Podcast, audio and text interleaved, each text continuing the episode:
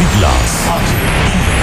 H-I-G-Q. La ciudad. Santiago. El país. República Dominicana. El nombre. El nombre. La exitosa monumental. 100.3. Dale volumen. Desde ahora, toda la verdad y solamente la verdad con Maxwell Reyes. Buenas tardes Santiago, buenas tardes región, saludos a todos los amigos que sintonizan esta hora, la verdad, con Maxwell Reyes a través de Monumental 100.3 FM. Gracias a todos por la sintonía, gracias por estar ahí. 31 grados centígrados la temperatura a esta hora del día, la probabilidad de lluvia un 10%, la humedad un 63% y la sensación térmica es de 36 grados. Hay que decirles que nubes dispersas, temperaturas calurosas sobre el país, es la información que nos da eh, meteorología, la UNAMED, en el día de hoy, y solo se esperan algunos incrementos de la nubosidad en horas de la tarde, que podrían generar ocasionales chubascos y tronadas hacia algunas de las eh, regiones del país, entre ellas la noreste, sureste y la cordillera central. Hacia el resto del país, la probabilidad de lluvia de que se presenten precipitaciones es baja y se espera que solo estén presentes hasta primeras horas de la noche donde luego darán paso a un cielo completamente despejado. Para mañana se prevén condiciones similares sobre nuestro territorio. En la mañana se observará un cielo despejado con nubes dispersas y las precipitaciones serán escasas en la tarde. Así que es la información que tenemos. Buenas tardes, Miguel Ponce. Buenas tardes, Maza Reyes y a todos los radioyentes. Le hablaremos del nuevo director de Obras Públicas en Santiago, le pregunté porque hay varias vías que están muy deterioradas con hoyos por donde quiera, algunos creados por Corazán en eso de su labor de, de, tuberías y él me dio la, cuál, cuál va a ser su prioridad en estos primeros 100 días de gobierno de Luis Abinader para Santiago. Dice las obras en las que van a priorizar van a estar enfocadas en, eh, en lo que debe trabajar con, para... Eh, recuerden que Santiago es muy vulnerable a los fenómenos con, cualquier cosa de agua. Se inunda una avenida, casas anegadas. Él va a trabajar en puntos vulnerables para eh, ver si, si, si, pueden enfrentar un poco esta situación. Nos preguntan que si los dos millones de dólares tienen que ver con el caso de los allanamientos aquí en Santiago y aparentemente sí. Es lo que nos informa una fuente que aparentemente los 2.174.000 dólares que fueron incautados en Jaina aparentemente tienen conexión con Santiago. Le voy a dar en breve detalles de qué fue incautado. No solamente una sola jipeta fue incautada aquí en Santiago, fueron incautados otros vehículos. Le vamos a decir de qué se trata y a quiénes apresaron, porque hay dos apresados con relación a este caso, tanto a los dólares como a los allanamientos que ocurrieron en el día de ayer y antes de ayer aquí en Santiago. Así que mantengan la sintonía, en breve entramos en materia. La verdad con Mazuel Reyes. Continuamos 12, 7 minutos. Hacemos contacto con Natalisa Las Guaiteró de La Voz de América. Adelante, Natalí. Buenas tardes.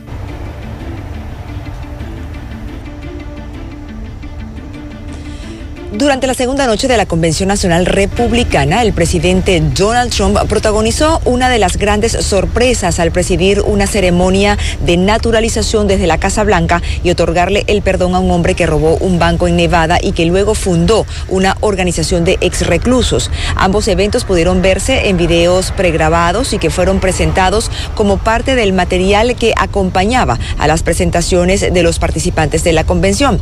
La primera dama, Melania Trump, intentó intentó brindar consuelo a las familias que sufren debido a la pandemia de coronavirus y se comprometió a que su esposo no descansará hasta que haya hecho todo lo posible por cuidar por todos los afectados. En otras notas relacionadas, Stephen Hahn, comisionado de la Administración de Medicamentos y Alimentos, conocida como FDA por sus siglas en inglés, se disculpó por la forma en que presentó las bondades del tratamiento con plasma de personas convalecientes de la COVID-19. El funcionario detalló que estudios preliminares habían mostrado que que un 35% de los pacientes que recibieron este tratamiento habían dado claras muestras de mejoría. Sin embargo, numerosos expertos afirmaron después que los datos fueron tergiversados y que los resultados no son tan optimistas como se explicaron en un principio. En otras informaciones, el gobernador de Wisconsin decretó estado de emergencia y ordenó el emplazamiento de 250 funcionarios de la Guardia Nacional para aplacar las protestas originadas en la ciudad de Kenosha tras un incidente con la policía en el que hirieron a Jacob Blake, un ciudadano afroestadounidense de 29 años de edad. Y finalmente, más de 14 mil bomberos están batallando para aplacar dos de los incendios forestales más grandes de la historia de California, uno en el Valle de Napa y otro en el área de Santa Cruz, en el norte del estado. Según el gobernador Gavin Newsom, las dificultades para controlarlos se deben, entre otras razones, al efecto del clima que ha influido en la rápida propagación de las llamas. Desde Washington, con la gente informativa del día, soy Natalisa Las Guaitero, de La Voz de América. La verdad con Mazuel Reyes. Bien, muchas gracias a Natalisa Las Guaitero de La Voz de América por estas informaciones. Buenas tardes, Kilvin Toribio. Buenas tardes, Maxwell Reyes. Buenas tardes, Miguel Ponce. Buenas tardes a todos los radioyentes. Bueno, la información preliminar que nos están dando, porque nosotros esperamos que las autoridades nos den más detalles, Miguel Ponce y Kilvin, amigos oyentes, con relación al caso de ayer de los allanamientos aquí en Santiago.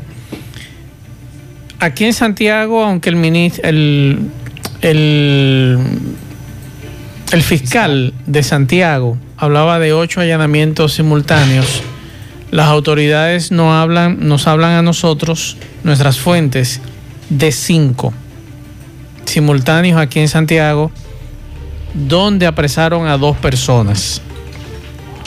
Yo tengo los nombres de esas dos personas, pero prefiero que sean las autoridades que digan los nombres oficialmente. Aquí se incautaron 678 mil dólares y 7.284 dólares por otro lado. Y me dice mi fuente que los dos casos tienen que ver, uno se suma al otro el de Jaina Oriental, donde se decomisaron 2.174.750 dólares. Eso nos dice una fuente, que los operativos que se realizaron aquí en Santiago y en otros puntos tienen que ver. Aquí además de los 600 mil dólares y otros 7 mil dólares adicionales, se incautaron de cuatro jipetas, un camión, una camioneta con su remolcador y dos buggies. Esa es la información que nosotros tenemos. Ayer nos daban los detalles, la dirección de aduanas de los 2.174.750 dólares traídos ocultos en tres equipos de sonido dentro de un contenedor. Y por ese caso hay una pareja de esposos detenidos. Esa es la información que tenemos. Ahora nosotros queremos que sean ellos oficialmente, que den los detalles, que den los nombres de quiénes son los que están detenidos y que confirmen lo de Santiago y la relación que tienen estos dos casos. ¿Y, no es la, y no es la primera vez. No es la primera vez que ocurre. Recuerde que hubo otro caso aquí en Santiago hace unos años de unos dólares que se incautaron en Jaina y que tenía que ver también con una pareja de aquí de Santiago, que la madre y la esposa de ese señor estuvieron en, en Rafey detenidas, que luego se llegó a una negociación con el Ministerio Público y fueron dejadas en libertad, y que tengo entendido ese caso todavía está en proceso. Recuerden que en ese caso el, el principal acusado está preso. Eh, en principio duró mucho, bastante tiempo buscado por, por las autoridades sí. y pedían que se entregara porque siempre se dijo que la mamá y la esposa no tenían que ver con el hecho, pero el hombre andaba prófugo. Así es. Entonces, vamos a esperar más detalles de este caso, porque estuve incluso investigando hoy. La Procuraduría General de la República no tiene vocero hasta ahora. Hay Por un eso, ahí. no hay vocero hasta ahora. Está destituida la. Destituida la- la vocera. una funcionaria de carrera que ha pasado varias veces. Que, que no estuvo, recuerdo que antes de estar Julieta no, no era vocera de la Procuraduría, pero sí ha trabajado en varias instancias. ella explica en sus redes sociales que ella, cuando salió de la presidencia de la República, tuvo dos años sin cargo porque era empleada de carrera, no la podía cancelar. La ponen en, de manera provisional en otro sitio, en stand-by. Para luego cuando la designen, entonces la designaron en la Procuraduría y ahí entonces asume sus funciones, pero ella es empleada de carrera, no, no puede ser cancelada. incluso a un lado, pero no la pueden cancelar. Incluso estábamos averiguando hoy porque eh, con una de nuestras fuentes allá en la Procuraduría, decía, ven acá, yo me quedé esperando ayer por lo menos los datos de los nombramientos de los nuevos adjuntos. ¿Y qué pasa? Dice, no muchacho, aquí hay un lío. Aquí hay un lío con este asunto de de la vocería que tú estás solo, no hay nadie, no se está haciendo nada. Digo, bueno, pues entonces vamos a esperar a ver qué sucede. Aunque ya están, ya ahí están los nombres de los Sí, están los nombres, pero en los medios de comunicación ah, se, hizo difícil, se, hizo difícil. Lo que sí fue que se filtró, y que se, filtraron. no se están emitiendo notas. No se están emitiendo notas. Lo mismo pasa también con la presidencia de la República. Hay un lío. Cero nota, cero foto. Uno está consiguiendo la foto eh, con terceros amigos que cubren no, incluso hay un, hay un amigo que yo me le quejé esta semana, que era del equipo de campaña de, es del equipo de campaña, o era en ese entonces del equipo de campaña del presidente de la República, y era que nos hacía llegar todo lo que tenía que ver concerniente a los datos y demás y a través de él es que estamos consiguiendo las informaciones. Uno puede decir cualquier cosa del gobierno pasado, pero en comunicación eran eficientes, estaban los datos ahí, las informaciones, las notas de Están lentos. Los videos, las fotos, por todas las vías nos las hacían llegar, pero ahora ha empezado muy lento todo. Es muy lento, me imagino todavía, creo que son 10 días que tiene el gobierno. Vamos a ver si ya para la semana. dejar esa plataforma como estaba. ¿Cuál plataforma? La plataforma de Dicom. Pero acuérdese, acuérdese qué pasó la semana pasada. Hubo queja. Ah, se borraron todo. Pero ella podía o sea, el equipo, el equipo y usted lo sabe muy bien, el equipo pasado de Dicom se llevó todo. Incluso, te decía ayer de la cuenta de YouTube de la presidencia RD le pusieron gobierno Danilo Se lo llevaron todo. No es tan difícil, porque así como cualquier particular a veces consigue eh, los correos de Kibli, el suyo, el mío.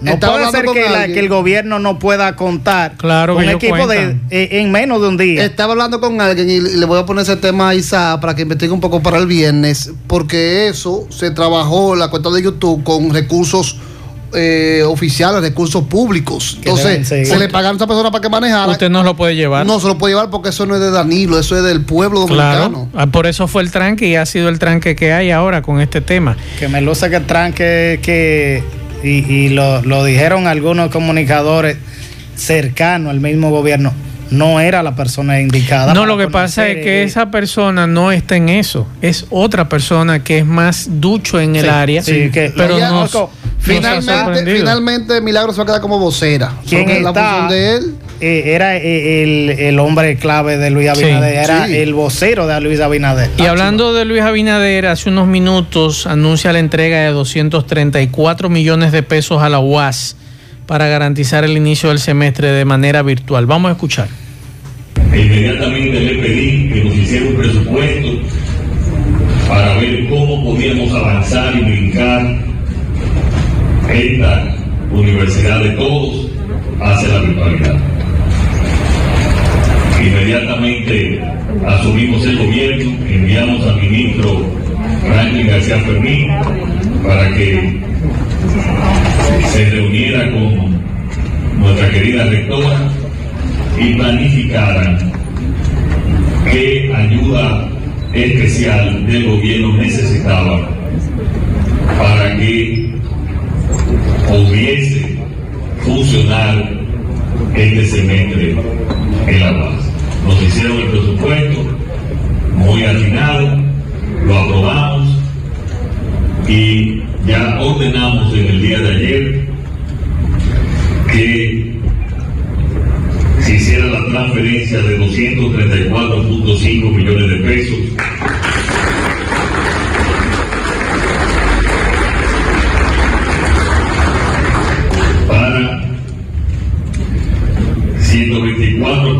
millones de pesos a laboratorios de ciencias médicas, 26.5 millones de pesos en laboratorios de ciencias básicas, 56.3 millones de pesos que se invertirán en laboratorios de simulación en ingeniería y arquitectura, 7.9 millones de pesos que se invertirán en laboratorios de simulación de negocios. Es un fondo especial para facilitar esa virtualidad. Se pagarán también las licencias de mantenimiento de la plataforma tecnológica que contempla la habilitación de 12.350 aulas virtuales por un monto de 10 millones de pesos. Y se habilitarán también 18 salas digitales equipadas para el apoyo de la docencia virtual con una inversión de 9 millones de pesos. Verdad con Mazuel Reyes. Bueno, ahí está la lo propuesto por el presidente de la República. Recordarle que hoy es miércoles y la licenciada Yasmin Mayol estará aquí con nosotros en breve, así que las preguntas que ustedes tengan de migración, envíenlas eh, con tiempo para entonces ir haciéndole las preguntas a la licenciada mientras se exponga eh, dentro de poco aquí en el programa. Así que ya lo saben, en breve tenemos migración. Eh, hablaba al principio del programa de, lo, de la prioridad del, del gobierno en caso de obras públicas para la provincia de Santiago. Y hablaba, previo al encuentro, porque era imposible permanecer en un lugar donde llegaron cientos, para no, para no decir, eh, voy a decir decenas, para no caer en, en, en cientos, de, de compañeritos que buscaban un empleo o que acudían a simplemente eh, eh, pedirle que le hiciera una carretera, una obra, a una gente que apenas va a posesionarse. Y muchos de los medios que estaban allí decidieron marcharse por, eh, por la falta de distanciamiento físico. No es, no es posible. Me mandaron, tenga- me mandaron un video que eso daba y grima. Un amigo que acudió a la de, de Norte me dijo eso. Me- mire, en la de, de Norte llegaron dos personas que a sabiendas que estaban positivos al COVID acudieron a esa actividad. Yo estuve el Entonces, usted se- sábado- Usted, está exponiendo a todo el mundo y se está exponiendo usted. Yo estuve el sábado en la de Intabaco y me asusté. bueno, Ya hasta me quería ir. Pues mira, eh, Alexis Sosa, que va a ser el nuevo director que sustituye a Jeffrey Infante, habló conmigo sobre el- su prioridad para estos primeros 100 días. Sería bueno escuchar lo que dice Alexis Sosa en el caso de las obras que priorizará para la provincia de Santiago. Recuerden, en la invitación decía que eh, regional y luego decía para Santiago. Santiago no es la región. La región es región norte y la integran 14 provincias. Vamos a escuchar a Alexis sí. Sosa, el nuevo director regional, diríamos. No, eh, provincial. Provincial. Son provinciales los directores. Nuevo director de Obras Públicas, Alexis Sosa. Pregunte a raíz de, de- de lo que uno ve, la cantidad de hoyos, eh, vías que están deterioradas, si usted tiene un plan de, de, de, de reacondicionar calles desde que... Mira, nosotros lo que sí tenemos que decirte es nosotros en el proceso de transición ya elaboramos unos levantamientos de todas las obras que se van a realizar en los primeros 100 días. Y ya antes también de, de ese proceso de transición, en el proceso de campaña también estuvimos elaborando todos los proyectos y necesidades que requiere Santiago. Y obviamente hay muchas obras que van a ir surgiendo en el En proceso. Santiago son cuántas, más o menos, en el levantamiento que ustedes han hecho. Bueno, son muchas obras. Hay un presupuesto un poquito extenso. ¿Cuál- Porque cuáles, por estamos hablando de las? Son los 26, entre municipios y distritos, estamos hablando de los 26 puntos. Estamos hablando de Santiago municipio, con todos sus distritos y sus municipios. O sea, los otros nueve municipios restantes con sus distritos. O sea, Pero no tiene obra específica de aquí. No, es que nosotros solo. Fíjate que hoy es el primer día que nosotros entramos ya aquí a tomar posesión. Todo ese proceso ya inclusive ya está en el presupuesto nacional, está en el presupuesto de obras públicas ya está asentado y son las obras que se van a realizar en los primeros 100 días de gobierno. Inclusive ahora estamos haciendo un trabajo con el tema de los desastres para hacer La verdad con Mazuel Ahí Reyes. está el tema. Ojalá lo deje trabajar y no le pase como los antepasados directores que no lo dejaban trabajar, estaban de manos y pie atados. Que no tenían voz. No podían hacer nada y tampoco podían hablar a los medios. Todo era concentrado en la capital. Ojalá eso cambie aquí en Obra Pública de Santiago. Bueno, en el día de hoy un grupo de abogados del Cibao se fue al, al frente del edificio de la Suprema Corte de Justicia en reclamo que se reablan de manera presencial los tribunales del país. Esta comisión fue encabezada por Rafael Jiménez Abad, quien exige la apertura de manera presencial de los tribunales, porque ellos indican que la virtualidad implementada por el Poder Judicial es infuncional, violatoria a los derechos fundamentales, ya que el proceso de la justicia es, discriminatorio porque no todos los abogados tienen posibilidad de la tecnología, eso reclaman ellos, tienen un gran tiempo ya después de esta pandemia sí. reclamando que se reabran, los tribunales de manera presencial. Recordarles a todos que en breve tendremos aquí a la licenciada Yasmin Mayor de Gómez Mayor y Asociados, asesoría y consultoría migratoria en breve. Ya están llegando las preguntas. Le estamos enviando la pregunta a la licenciada, así que en breve ya le dará respuesta a sus preguntas. Así que pueden enviarla al 809-393-4404, que es nuestro teléfono, vía WhatsApp. Usted deja su mensaje de voz o le envía escrita. 809-393-4404, que es nuestro teléfono. Miguel, yo estoy criticando hace varios días y he recibido muchas críticas también con relación al tema de Corazán.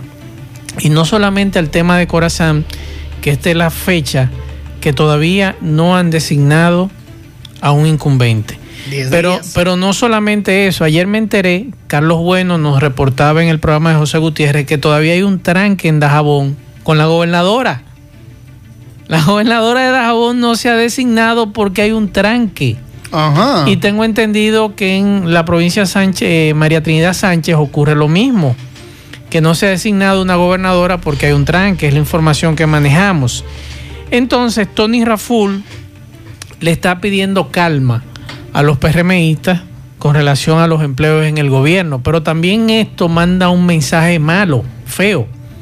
Incluso ayer me escribía un amigo que escuché este programa y dice, caramba, pero por Dios, ¿cómo es posible que esta gente esté haciendo lo mismo que hacían nosotros anteriormente? Pensábamos que era diferente y ese es el mensaje, atención a los amigos del PRM, que el ciudadano común está recibiendo con este rebú de los empleos y los tranques que hay, más el lío feo que hubo en Laguna Salada. Pero para mí el mensaje es falta de autoridad. El Yo mensaje creo que que, sí. ellos le están mandando es que el presidente no tiene autoridad y que un partido está por encima de alguien que sí fue escogido por el pueblo. Y eso, No y sería- eso es un mal mensaje. ¿No sería un exceso de prudencia por parte del presidente Luis Abinader dejar que sea el partido el que el que decida? O que impongan, que los grupos se impongan y, y no debería ser. Usted es el presidente. Eso digo yo. Y eso, eh, ¿qué, qué trataban algunos medios?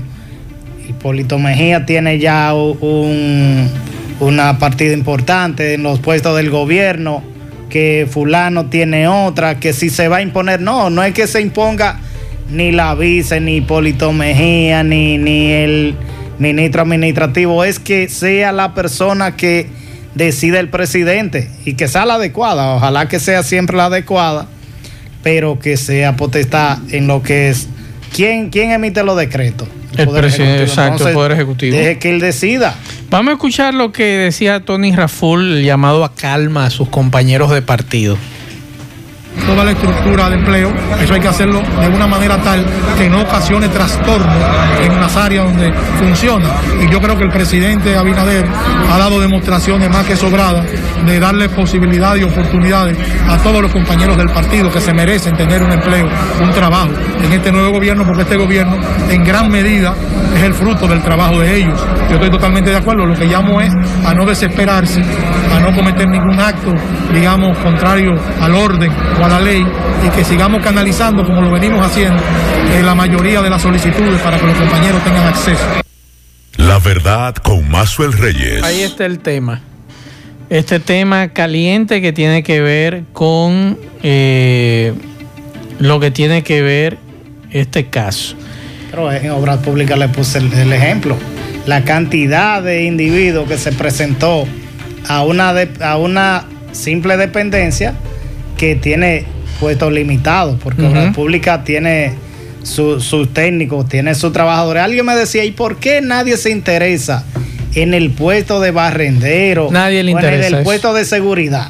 No, si nadie usted le lo que interesa. quiere trabajar por el país, ¿por qué no se interesa en los puestos donde se gana poco dinero No, y va no, a servir? no, no. Me dice alguien por aquí que lo- tanto los seguidores de Andrés Bulgo como de Robinson Díaz están motivados porque ayer salió un decreto nombrando el director de Cora Boca Chica. Ajá. Entonces dice que ya empezaron a Eso salir. se pusieron de acuerdo. Que posiblemente en el día de hoy salga el decreto del director de Corazán. Ah. Ellos están esperando eso para Bueno, esperamos, esperamos que esto se resuelva porque de verdad es una situación un tanto... Pero que no Eh. es solo política, es que uno lo está viendo desde el punto de vista. Una de- decisión de- del de- presidente. de- de- desde el punto de vista político y que si hay enfrentamiento, es que hay que verla desde el punto de vista institucional y de ciudadanía que espera que mejoren servicios como el agua potable, que son vitales. Recuerden que Luis Abinader puso tres, eh, ha planteado tres, tres ejes. Agua, salud y educación. Bueno, eh, también priorizó la inversión en obras. Entonces, vamos a poner a la- lo, lo antes posible a la gente que pudiera mejorar. Recuerden que Toribio. Santiago tiene Dígame. tubería por donde quiera. Averígüeme, averígüeme qué pasa en la Procuraduría. Porque doña Miriam Germán Brito nos acaban de informar, convoca al ministro de Defensa, al Interior y Policía y al director de la Policía Nacional, mientras se monta un operativo de seguridad en la Procuraduría. Lo que se rumora en la capital, los alrededores de la Procuraduría, que artistas, seguidores de la música urbana, como le dicen, Mm. y eh, haría, haría una protesta. Artistas. Exponente. Quien Ah, habla, quien habla es un exponente, artista. exponente de la música urbana. Mm. Eh, Van a hacer una protesta hacia la Procuraduría exigiendo justicia para el caso de Don Miguelo. O sea, Ajá, La justicia ajá. está circulando. Ellos siguen justicia. O sea, ellos siguen justicia por Ese una, por una violación de la ley de este sujeto. ¿Será que exigen injusticia? Porque yo no, como que yo no entiendo, Que no por me cierto, ya Félix Porte Sí. anunció que será abogado de Don Miguelo, fue apoderado ya. Yo no entiendo esto como unos llamados influenciadores, porque ellos influencian a los muchachos en la música. Que ellos estén de acuerdo con esta vagabundería de exhibición de menores de edad, digo yo, escudándose de que los padres fueron que lo autorizaron, mandándoles videos. Pero él no sabe que es un delito. Eh, eh, ellos parece que no saben eso. Aunque el padre no lo sepa, usted no lo sabe, usted como artista. No es que imagínate, no podemos pedir tanto. O como supuesto artista. Le porque estamos pidiendo demasiado. eso- Yo, eso es pero yo quisiera también que en ese caso se, se convoque, Don Miguel le pase la lista de los padres y también se convoque a esos padres también, porque es responsabilidad de Es los padres que, es también. que usted como artista, No, es- usted como ente de esta sociedad, o sea, a mí me sucede algo así, lo primero que yo le voy a dar un boche al papá. Exacto. Eh, el primero, Es que lo primero que el usted tiene primero que es hacer, El que está claro. difundiendo Claro. algo que es ilegal. Claro. Pero o sea, él- lo que si él usted le dice, mandan lo que una foto, dice, usted no está es que autorizado tiene para que eso. todos los videos se le enviaron padres. él me puede decir lo que tiene él quiera, la Entonces, constancia. pero sí. usted no debió haberlo Voy, promocionado. voy a poner No un debió. ejemplo. Si a Maxwell o o a Kilvin le envían una foto de una niña, lo mandó su padre o su, o su madre, se le envía por WhatsApp, usted, si, quien, quien la difunde en las redes, ¿quién es el culpable? ¿El papá o usted? Yo que la difundí. Claro, Claro. porque Entonces, simplemente a- le está mandando una foto. Aquí las cosas como que están al revés. Yo de verdad que no estoy entendiendo cómo es que andan los asuntos en este país. Pero debiera haber algún tipo de sanción también para los padres que enviaron esos videos. Debe haberla. Porque Son irresponsables Debe también. haberla. Eh, vamos a escuchar al diputado Amado Díaz. Atención a los amigos que nos han estado escribiendo con relación al tema de la reinscripción de los colegios. Vamos a escuchar lo que plantea el diputado Amado Díaz sobre el proyecto de ley que busca eliminar el pago de la reinscripción de los colegios. Mira, se habla mucho del no cobro de reinscripción, pero también nosotros estamos eh, proponiendo que, el año escolar empiece el primer lunes del mes del año escolar y concluye el último viernes del mes del año escolar como una forma de evitar el redondeo, que, que es algo que también la acera el bolsillo de los padres dominicanos, porque en ocasiones te comienza la clase un 20 de agosto y te cobran el mes completo.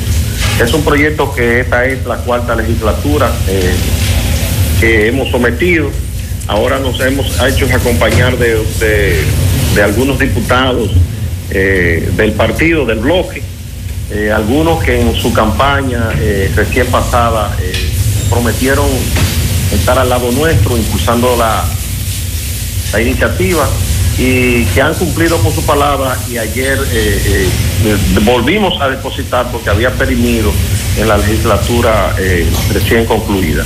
Eh, el estado de ánimo, la, la, las perspectivas en este, en este instante son halagadoras, son excelentes y estoy convencido de que será la última vez que tendremos que depositarlo porque eh, la, la, la misma condición de que todos somos víctimas y el hecho de que tenemos una, una nueva conformación en el Congreso hace que uno sienta esa, esa, ese entusiasmo y esa posibilidad de por fin aprobar esta, esta iniciativa.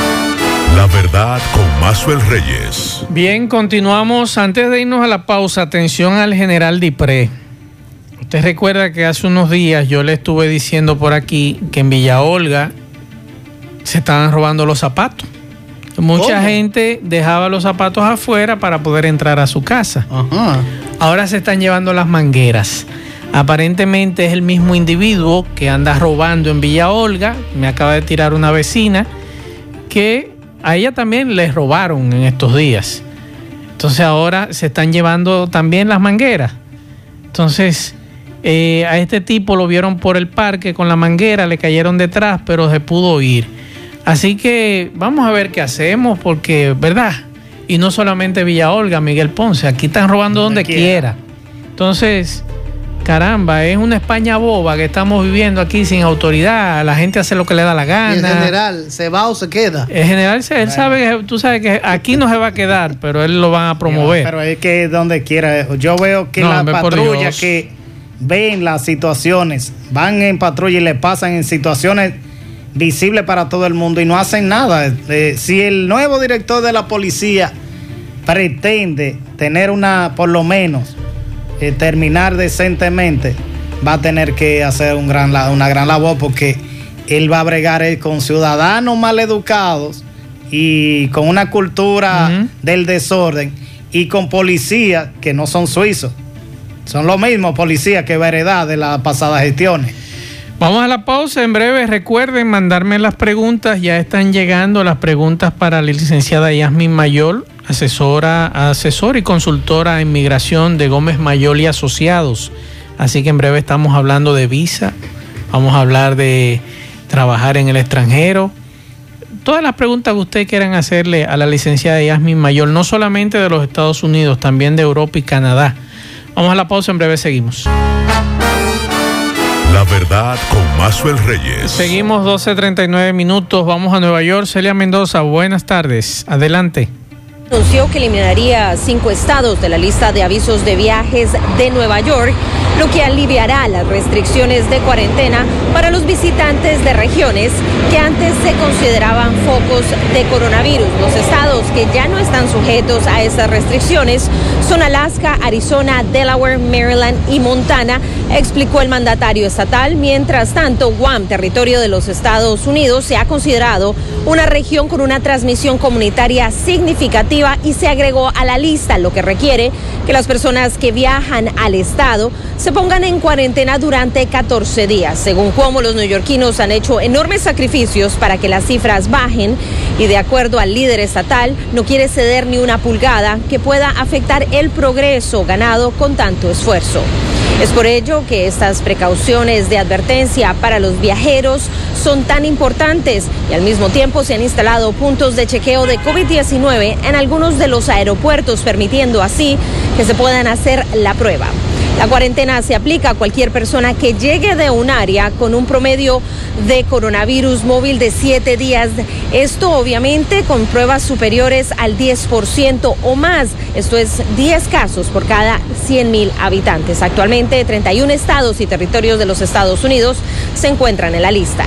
Los neoyorquinos deben estar atentos y tener cuidado, indicó el mandatario del estado, quien insiste en la importancia del uso de la máscara facial y mantener la distancia social ya que la pandemia no ha terminado. En las últimas 24 horas registradas en el estado de Nueva York se confirmaron 629 casos de coronavirus tras realizarse 67 mil pruebas de COVID-19 con un promedio aproximado de 0.94% de positividad. Esto es alrededor del 1% que se mantiene por los últimos 18 días. Desafortunadamente, dos personas murieron por COVID-19. Informó Celia Mendoza de La Voz de América desde Nueva York para la verdad con Maxwell Reyes por Monumental FM.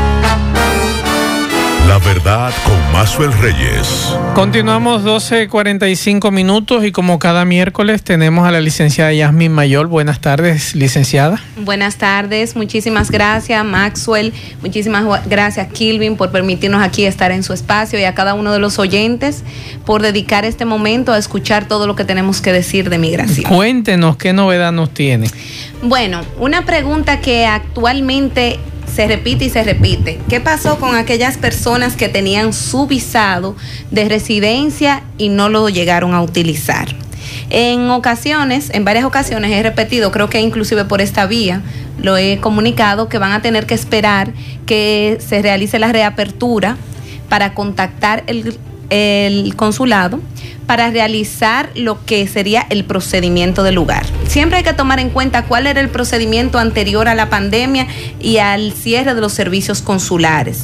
Estas personas tienen que ir tomando en consideración que si no hubiésemos tenido esta situación actual, el proceso, el proceso que se realizaba era el siguiente, pagaban nuevamente su visa, si los exámenes médicos estaban vencidos se los repetían, tenían, en algunos casos llenaban nuevamente el formulario de S260 y tenían que presentar una foto, el pasaporte y la certificación de no antecedentes penales.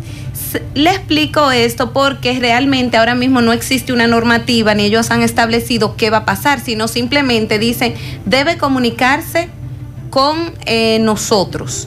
Pero ¿qué sucede? Entiendo yo que cuando ellos se comuniquen, les van a otra vez a manifestar los mismos requisitos que anteriormente, anteriormente estaban y tomar muy en cuenta que la persona que le sucedió esto tiene un tiempo limitado para hacer esta gestión y que también debe de presentar el por qué no pudo salir del país y hacer uso de ese visado. Que en este caso es una, una opción válida que es de la pandemia. Bueno, una opción válida. Sí, pero, recuerde, recuerde que ellos, ellos, le dieron una opción a usted para salir también. Mire qué sucede. Habían unos vuelos ferries que venían inclusive vacíos para que los residentes y los ciudadanos se fueran. Pero vamos a hacer el análisis de que esta persona se enferma, sintiera miedo, porque yo conozco mucha gente que tuviera pánico. Alguien, una, un oyente me escribió, una oyente, que su caso, ella, ella tenía pautado para viajar a, eh, a principios de marzo. Entonces ahí fue que vino el, el cierre de la frontera, los aeropuertos, entonces ella no pudo viajar, entonces se le complicó todo el proceso, se le venció su visa en junio. Y ahora mismo está, no puede hacer nada. Entonces, en ese sentido, ellos lo que nos exhortan en la actualidad, que ellos dicen, esperar la reapertura de los servicios consulares y, contact y contactarnos. Normalmente yo le expliqué qué era lo que se hacía anteriormente se contactaba, lo primero era contactarlo a ellos, ellos daban instrucciones, entre esas instrucciones estaban esos detalles que yo le he ido mencionando. Y en el caso de, de los impuestos, ¿hay que volver a pagarlo? Anteriormente, en la mayoría de los casos debían de pagarlo. Ok. Y hacerse fotografía, certificación Empezar de nuevo. No de nuevo, pero eh, recuerda que estas informaciones de certificación de no antecedentes penales, sí, no, todo, eso, esa, todo eso vence. vence. Inclusive los exámenes médicos vencen. Y eh, los exámenes deben estar vigentes cuando se entra a Estados Unidos. Bueno, pues seguidito por ahí. Yo quería conversar con ustedes acerca de lo que es el boletín de visa, que todo el mundo siempre está conversando. Eh, mi fecha de prioridad, cuándo que mi caso va a empezar. Una pregunta de un oyente con relación de boletín de visas. Él me dice, ¿qué tanto ha avanzado el boletín de visa desde que tenemos la pandemia hasta aquí? Porque él ve que cinco días, dos días que no ve que ha avanzado mucho en, en, en, cada caso. Recuerden que actualmente tenemos lo que podría llamarse un cuello de botella, porque los procesos avanzarán en, la, en el USCIS, avanzarán en el NBC, pero se paralizarán en lo que es la unidad de visa correspondiente, que son los consulados. ¿Por qué? Porque al no estar dando citas consulares, están paralizados en esa etapa. Pero las demás etapas han continuado y han continuado en buen tiempo. Ok. Entonces, en ese sentido, quería hablarle lo que era el boletín de visa, porque todos hablamos del boletín de visa, pero mucha gente me dice, ay, eh, yo sé que mi fecha de prioridad es tal día, pero ¿eso qué significa? Bueno, el boletín de visa es un documento que emite la Oficina de Asuntos Consulares del Departamento de Estado, con la finalidad de responder a la pregunta de cuándo estará la visa disponible para mí y dar apertura a una serie de pasos que hay que realizar cuando estas visas están disponibles. Para analizar el boletín de visa, todo solicitante debe tener eh, pendiente lo que es su fecha de prioridad. ¿Qué es la fecha de prioridad? Es la fecha en la que se le presenta su I-130 a IUCIS. Entonces, ¿qué va a pasar ahí? Esta fecha ellos la van a poder identificar en, los, en lo que es el I-197, que es la primera carta que recibe un solicitante, que ellos le llaman una notificación de acción, un Notice of Action. Entonces, en esa notificación, ellos van a manifestarle a ustedes en qué fecha se presentó esa, esa petición a ya sea una petición laboral, ya sea una petición familiar, que es la que generalmente más se trabaja para nuestra área, para nuestra locación. También le va a dar ahí otras informaciones importantes, como cuál es el centro que está procesando su caso hay que recordar que tenemos varios centros de procesamiento de los casos y dependiendo del centro, que son cinco, usted va a tener un tiempo estimado que va a variar dependiendo de en qué categoría usted esté, a qué petición nos, nos referimos y cuál es la fecha de prioridad que usted tenga. Hay que tomar en cuenta que esta fecha de prioridad que nosotros encontramos se va a ver afectada por varias situaciones. Vamos a ver. ¿Cuáles son esas situaciones? ¿Qué cantidad de visas han sido demandadas? ¿Cuántas visas están disponibles para el año fiscal? Aparte, en mi categoría, en la categoría que yo solicito, por ejemplo, una F1, que son los hijos mayores de 21 años, solteros, de ciudadanos, ¿cuántas visas hay disponibles para esa categoría? Y también las visas que han sido otorgadas para mi país las que han sido designadas para mi país. Otra cosa que debemos tomar en cuenta es que este boletín de visa va a hablar sobre el tiempo de espera, pero el tiempo de espera es, se va a, vamos a decir, a identificar como la fecha más reciente en la que una visa estaba disponible para los que tenían esa fecha de prioridad o una fecha cercana. ¿Qué va a pasar? Esto es un tiempo estimado. Esto no necesariamente es así. ¿Por qué? Porque unos casos van a tardar un poco más y unos un poquito menos, porque ellos tienen una media de procesamiento. Luego que se ve que la persona está, cuando uno dice, ay, mira, ya el tiempo mío, ya yo estoy en tiempo. ¿Qué quiere decir esto? Que usted ahí tiene una visa disponible y ahí se da apertura a realizar una serie de pasos para usted poder inmigrar. O sea, ya hay una visa para usted. Ahí es que sucede el asunto de la preavisa, que mucha gente habla, de los seis pasos, que pagan visa, que tienen que subir sus documentos civiles, que tienen que presentar affidavit, etcétera. En esta, en este mismo orden de ideas, eh, hay situaciones que se pueden observar en ese boletín de visa. Por ejemplo, cuando hay más, menos demandas de visado que las que ofrece, que las que ofrece el Departamento de Estado en una categoría, que se considera que ese país al que se le tiene esa cantidad de visas que no están siendo reclamadas, está suscrito en exceso, es decir, se le ha otorgado un mayor número del que le corresponde. La fecha de prioridad hay que tomar en cuenta siempre lo siguiente. Si usted va a poder encontrar el caso de los F1, de los F2A, que dice una C, y muchas personas dicen, ¿de qué trata la C? Significa current. Pero, ¿qué quiere decir esto? Que hay una visa disponible para los cónyuges y, e hijos menores de 21 años de un residente. Eso es excelente, pero hay que tomar en cuenta, la gente me dice, no, pero si hay una visa disponible, ¿por qué no es ya? Pero lo mismo pasa con los ciudadanos, los hijos menores de ciudadanos y los cónyuges, que la visa están disponibles.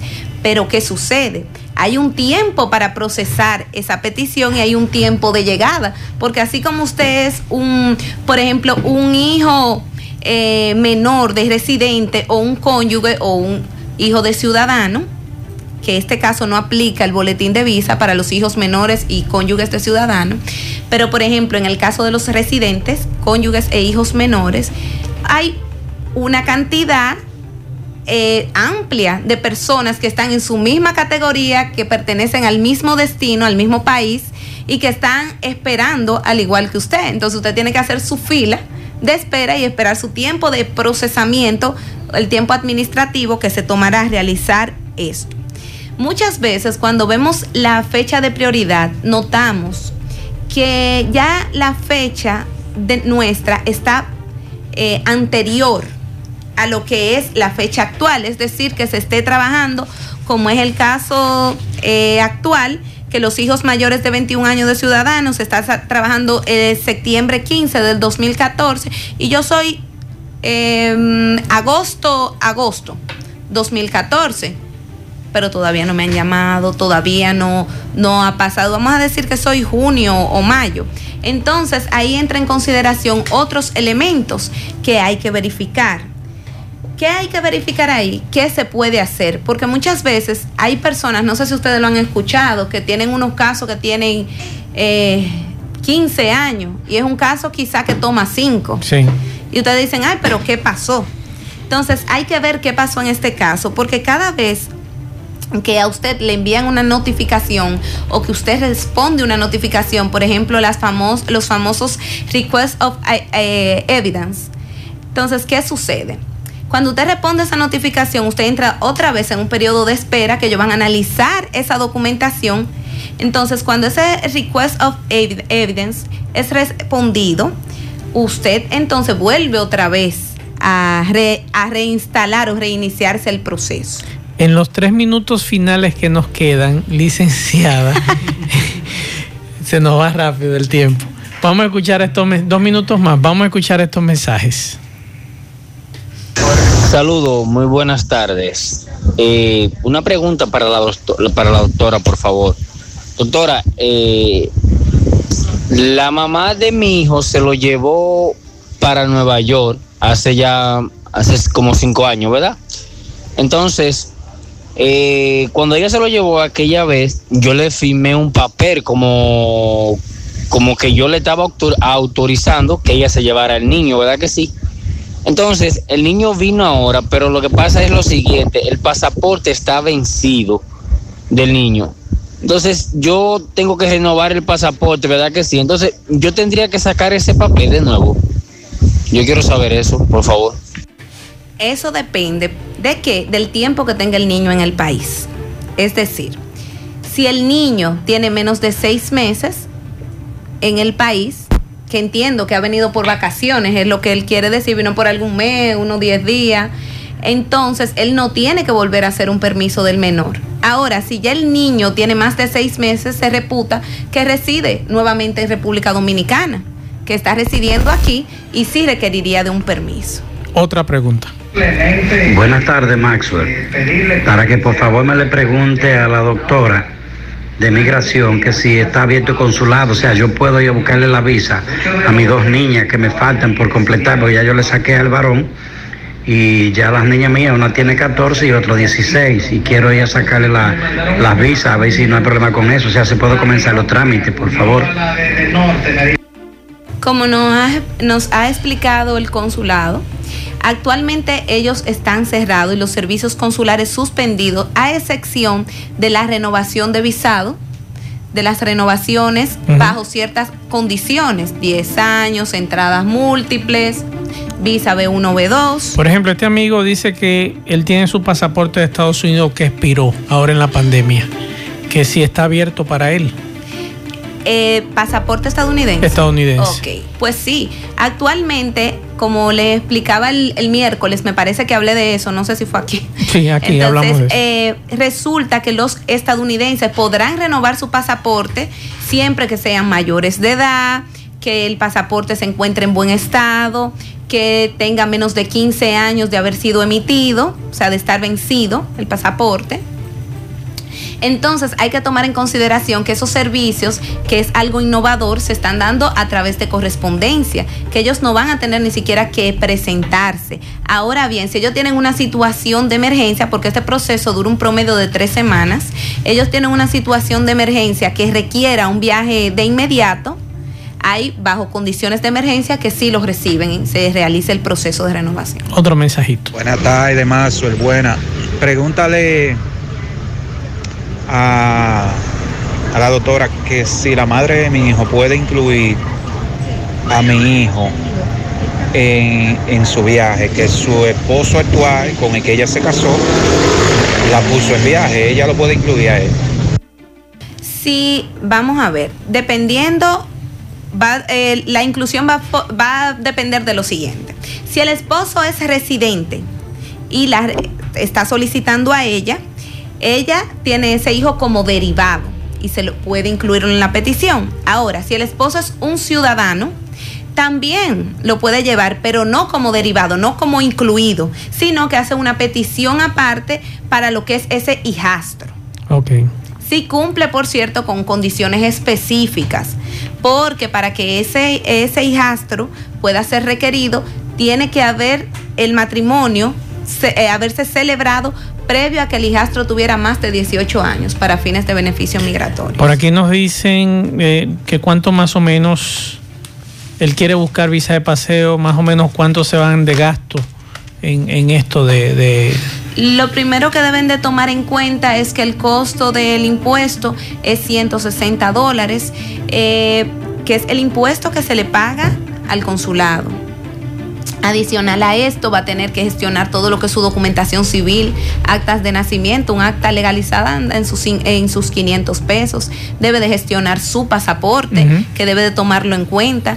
Eh, y les recomiendo algo vital ahora a los nuevos solicitantes y a las personas que tienen interés de viajar e interés, no sea solo a Estados Unidos, a cualquier país que vayan solicitando su pasaporte y lo soliciten online. Nosotros ofrecemos ese servicio. Mientras las personas, por ejemplo, al día de hoy, que han comprado un impuesto físico, tienen que esperar a noviembre y a veces mucho más meses. Y miren dónde estamos, estamos, no hemos terminado agosto y estamos hablando de noviembre. Uh -huh. eh, los solicitantes que lo realizan online podrán hacerlo de inmediato, sus citas. Perfecto. Está habilitado para obtener su pasaporte rápido. Soy casado, tengo tres niños, tengo una cafetería, una tienda pequeña en la casa, además soy taxista, quiero ir a buscar visa de paseo. Pues eso está excelente. Si tiene un, su negocio propio, hay que recordar que lo que vulnera o elimina la presunción de inmigración, que es por la es la mayor causa de, negación de, negación de visados de no inmigrante, el uh -huh. 214B, es que usted tenga, por ejemplo, pueda eh, demostrar que tiene de dónde provienen sus ingresos, que tenga buenos ingresos, o sea, unos ingresos, no es que tiene que ser unos ingresos extravagantes, sino unos ingresos representativos para usted poder tomar unas vacaciones y una serie de elementos como la educación, el tiempo en el empleo, su situación jurídica, es decir, que usted esté, eh, no tenga ningún antecedente penal, que tenga sus situaciones en orden. Además, por ejemplo, que su estatus, que si está, tiene una unión libre, que si es casado, él tiene muy buenas condiciones, porque si no me equivoco, él dijo ser casado, uh -huh. tener hijos, sí, negocio. negocio, y debe de tener su ahorrito, porque todo el que tiene su negocio tiene sus ahorritos, por así lo general. Es, así es. Licenciada, de estos amigos, ¿dónde pueden contactarla? ¿Cómo comunicarse con usted para una asesoría? Eh, ¿Y dónde está su oficina ubicada? Bueno, nuestra oficina está ubicada en Villa Olga, en la calle 11, número 20, segundo nivel. Además, nos pueden contactar en Santiago, por supuesto. Nos pueden contactar a través del 809-582-0550, ya sea vía telefónica, vía WhatsApp, escrito o mensaje. También a través de nuestra página www.gomezmayor.com. Ahí podrá conocer nuestro eh, background, conocer un poco de la oficina, que no solamente brindamos servicios migratorios, sino también servicios legales en general eh, área tiene un área también de lo que es una agencia de viaje que puede obtener un seguro de viaje, etcétera, por esa vía. Además, puede verificar también lo que es el Instagram Gómez Mayol y el Facebook Gómez Mayol y Asociados. Licenciada, gracias. No hablamos de los tiempos de visa. Vamos a tener que dejarlo para la semana que viene porque se nos fue el tiempo. Se acabó el tiempo. Señores, gracias a todos por la sintonía. Gracias a la licenciada, como siempre, con estos temas tan importantes que tienen que ver con migración.